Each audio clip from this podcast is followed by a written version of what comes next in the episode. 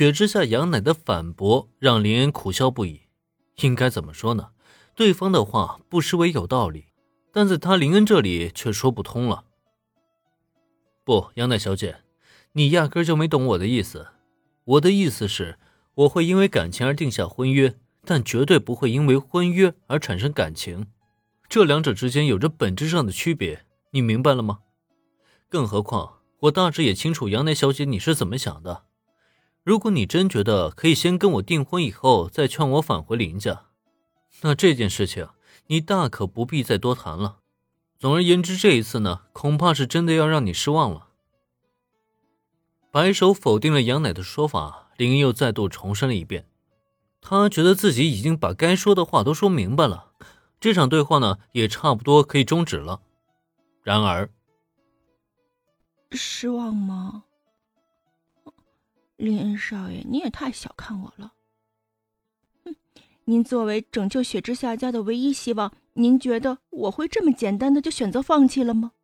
哼，本来以为就此告一段落的林恩，甚至都已经做好了送客的准备，但是没有想到，这个时候杨奶的眼神中却闪过了一道金光，而他的表情也随着这道光芒的闪烁为之一变。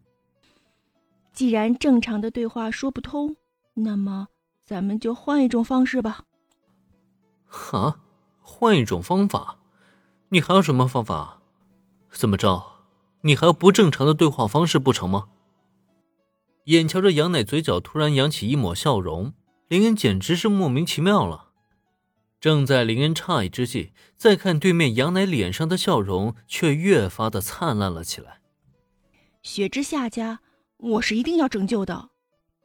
嗯，一份砝码不够，我们可以再添一份砝码，直到林恩少爷您能答应为止。突如其来的变化让林恩觉得有些难以适应，同时他也更不明白了对方这话到底是什么意思呢？再添砝码，他所谓的砝码又是什么呢？杨奈小姐，我不明白你的意思。难道我说的还不够明白吗？好吧。既然林恩少爷假装糊涂，那我就不妨说的直白一些。雪乃作为您的未婚妻，这是我们雪之下家的第一个砝码。那如果我们再添一个砝码呢？比如我呢？如果我和雪乃一起都成为林恩少爷的人，那么林恩少爷，你又如何选择呢？不得不说。杨乃大胆的说辞，真的是惊到了林恩啊！这他喵的也行啊！姐姐妹妹双双失败，索性最后就姐妹一起，这也太爽……呃，不对，这也太不知道自爱了吧！对于这种事情，他林恩就应该严厉的谴责才对啊！杨乃小姐，还请你自重，我林恩不是那样的人。在这个时候，林恩非常一本正经的斥责了对方，说什么姐妹在一起，他林恩是那种随便的人吗？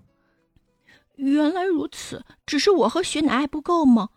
看来林恩少爷的胃口比我想象中的还要大呢。可我雪之下家的本家，除了我和雪乃之外，剩下的也只有母亲大人了。难道要把母亲大人也一起献上？虽然也不是不可以。哎，停停停停停，这个可真就是禁止的事项了啊！林恩义正言辞的反驳，没想到换来却是杨乃的更加大胆的说辞。而听到这里，林恩是真的被吓了一大跳，连忙上前伸手堵住对方的嘴巴。这个是真的不能再说了，再说下去，咱们这个专辑就要被删了。林恩少爷，您这样可就太失礼了。被男人捂住嘴什么的，我这还是第一次的经历。被男人捂住嘴什么的，我这还是第一次经历。您可是要承担起责任的。啊，这不应该是我失礼吧？而是杨楠小姐，你的话实在太劲爆了，好吗？